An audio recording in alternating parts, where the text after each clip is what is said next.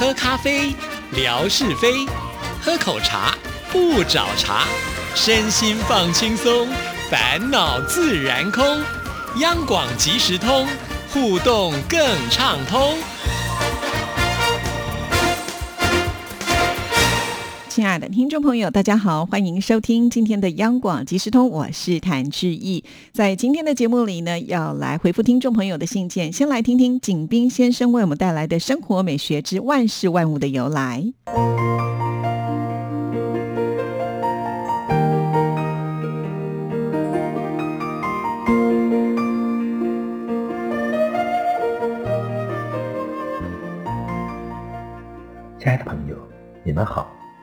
央广即时通，因为热爱，未来更精彩。刨根问底，探究万事的来龙去脉，追本溯源，了解万物背后的故事，万事万物的由来。欢迎您的收听，我是景斌。今天我们说说新郎新娘喝交杯酒的习俗。谈及交杯酒，大家都不陌生，因为。它是婚礼上一个十分常见的节目，为婚礼平添喜庆的气氛。据说这一习俗源于先秦时期，《礼记·婚兮》记载，新郎新娘各执一支一剖为二的瓢饮酒，其意是象征一对新人自此合二为一，夫妻均享有相同的地位，婚后相亲相爱，百事和谐。唐朝时期，除了沿用瓢做婚礼上新人用的酒器外，亦可以杯代替。到了宋代，新婚夫妇喝交杯酒时用的是两个酒杯，各自先饮一半后，再换杯共饮。饮完后，则将酒杯一正一反置于床下，以示婚后百年好合。至清末时期，交杯酒仪式。已发展成为合卺、交杯、钻金钱三个部分。如今的婚仪中，安杯于床下之礼已被革除，钻金钱则为制纸花所代替，为交杯酒之礼仪仍然被沿用。亲爱的朋友，万事万物的由来，感谢您的收听，关注支持谈之意，你的笑容。更灿烂，你的心情更美丽。再见。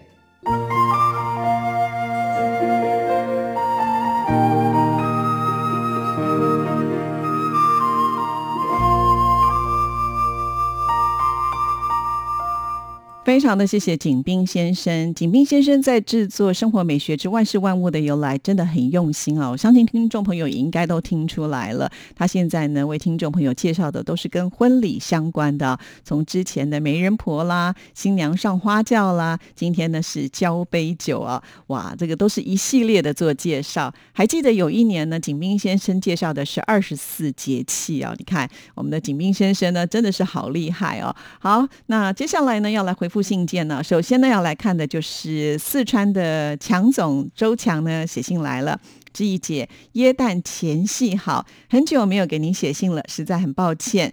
成都今天开始受到了北方冷空气的影响，我来看一看这封信呢是什么时候所写的啊？这封信呢是在十一月的二十九号的晚上所写的。哇，这个气温呢变得很快啊。那台湾呢是一直差不多到了，就是这个礼拜开始呢才有这个寒流来袭啊。虽然前面呢我们会觉得比平常冷，主要。的原因就是因为台北呢是下雨湿冷的话，体感温度呢是会比干冷还要再来的冷一些啊。那不管怎么样，我相信我们的听众朋友呢现在呢都是受到这个呃冷空气的影响，因此呢还是要提醒大家呃一定要小心的保暖哈。尤其现在呃这个疫情呢还是在持续当中呃大家一定要特别特别的小心。好，那强总说呢呃现在是展开了大规模的降温，足足下降了。十度以上，哇，这个温差就蛮大的啊。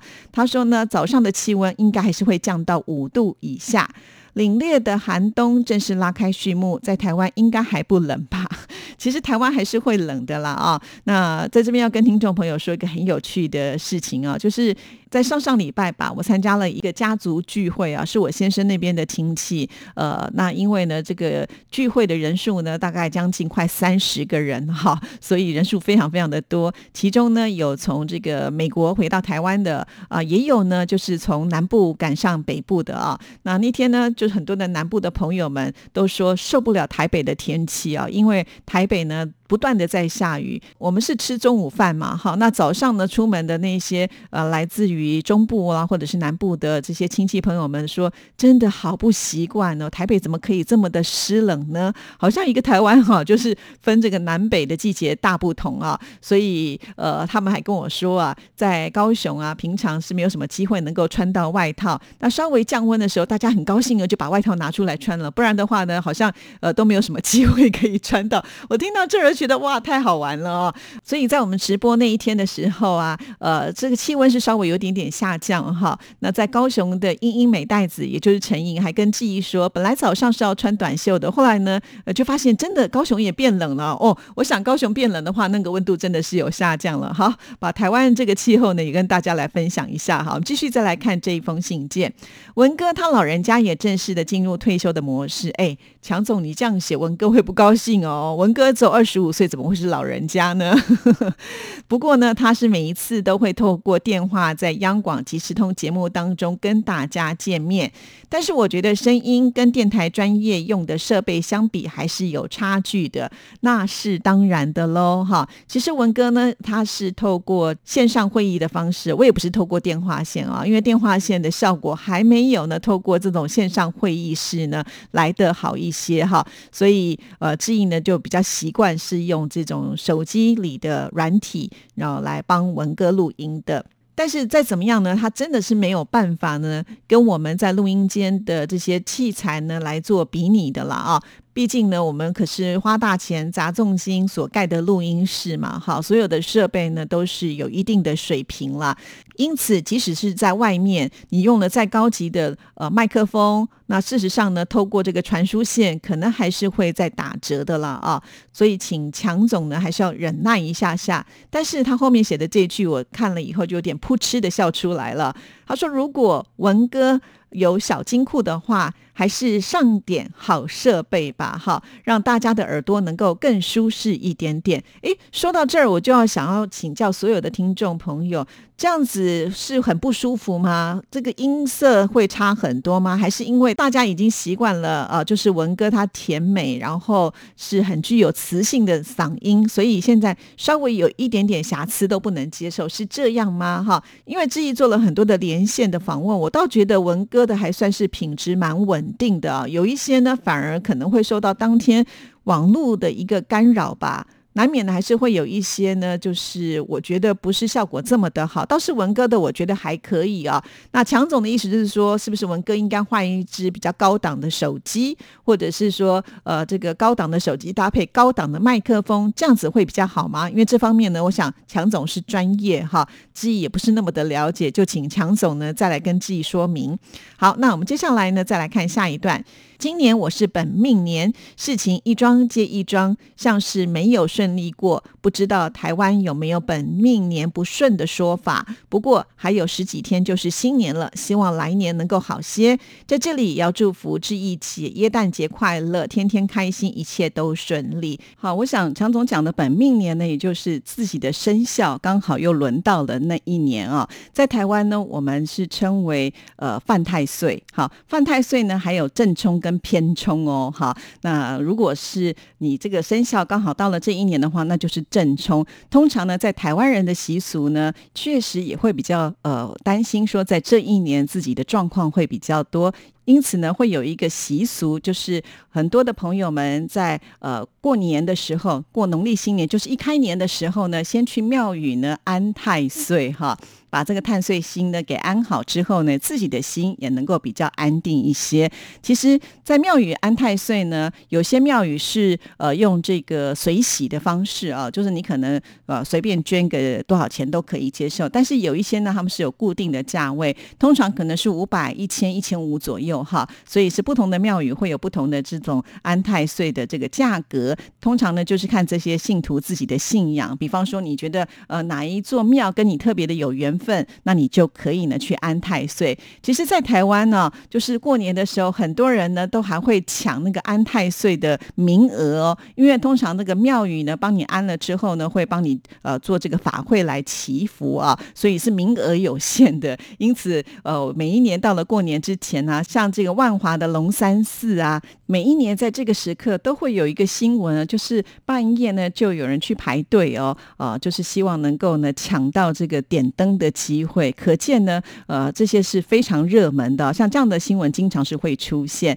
其实啊，在开年的时候呢，不只是安太岁哈，那如果家里有人生病的话，你也可以点药师灯。那我们也希望呢，在未来前途光明的话，你也可以点光明灯。甚至呢，一家大小，我们希望能够平平安安，也可以点平安灯。就是各式各样的灯还蛮多的。甚至呢，家里面有考生的话呢，你就要点这个文昌灯哈。所以在台湾的这个宗教信仰啊，还真的是蛮多，呃，很值得可以大家去研究的哈。我觉得很有趣味。那你问志毅有没有点灯？我当然也有点灯喽哈。尤其这个太岁当道的时候哈，我一定是会去点太岁灯的啦啊。那有的时候呢，我也会会点这个呃平安灯，就全家大小都平安啊，就是能够让自己心安是最重要的啦。因为之前呢，我也曾经访问过民俗学家哈，他们也说，呃，其实呢，这种东西就是有点类似心想事成，因为你点了灯之后，你自己的心比较安定，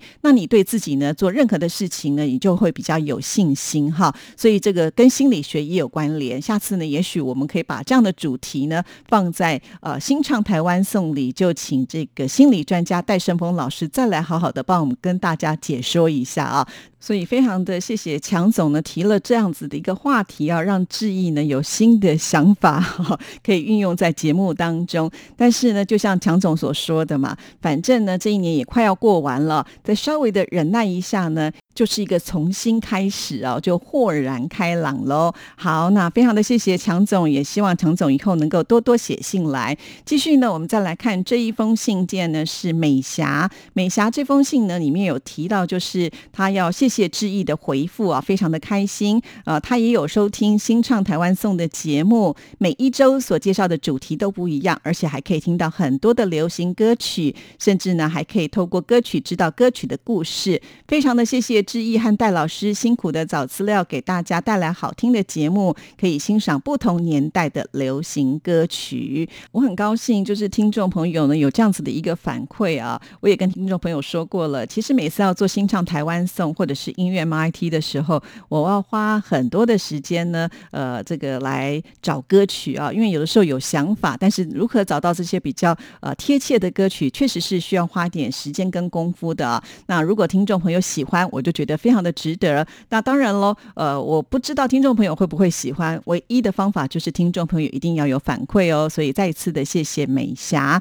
那美霞呢，在节目当中也听到我们提到了魏红，呃，就是之前因为工作的。关系就工伤了嘛，哈，当时呢，呃，这个严重的烧烫伤，那一路以来呢，他非常的坚强啊，所以呃，听了这个节目当中的故事之后呢，美霞就觉得呃，魏红的勇敢坚强感动了大家，所以他要祝愿魏红生活顺利、健康、平安。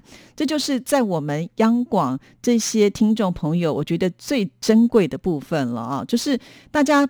没有见过面，因为呢，魏红在南京啊，美霞在越南，其实距离是非常的遥远。可是透过空中的电波，透过我们这个央广即时通的节目，彼此之间就像家人一样，会互相的关心。我觉得这种感觉特别特别的温馨啊！而且呢，这个温馨不只是在我们的节目里头，我也可以在我的微博当中深切的感受到哈。就像每一天的早安文，我觉得它是非常的具有意义的啊！这不好。好意思，我自己呢老王卖瓜，自卖自夸哈。就是我觉得为什么它会有意义，就是有一些朋友已经养成了习惯，早上的时候呢就一定要来到这边呢跟大家打声招呼啊。不止呢是要跟志毅打招呼，而且这是朋友之间呢会互相的打招呼，然后呢就看到红彤彤的爱心啦，或者是花啦、太阳啦，或者是各式各样的符号，我都觉得好棒好美哦。所以谢谢大家。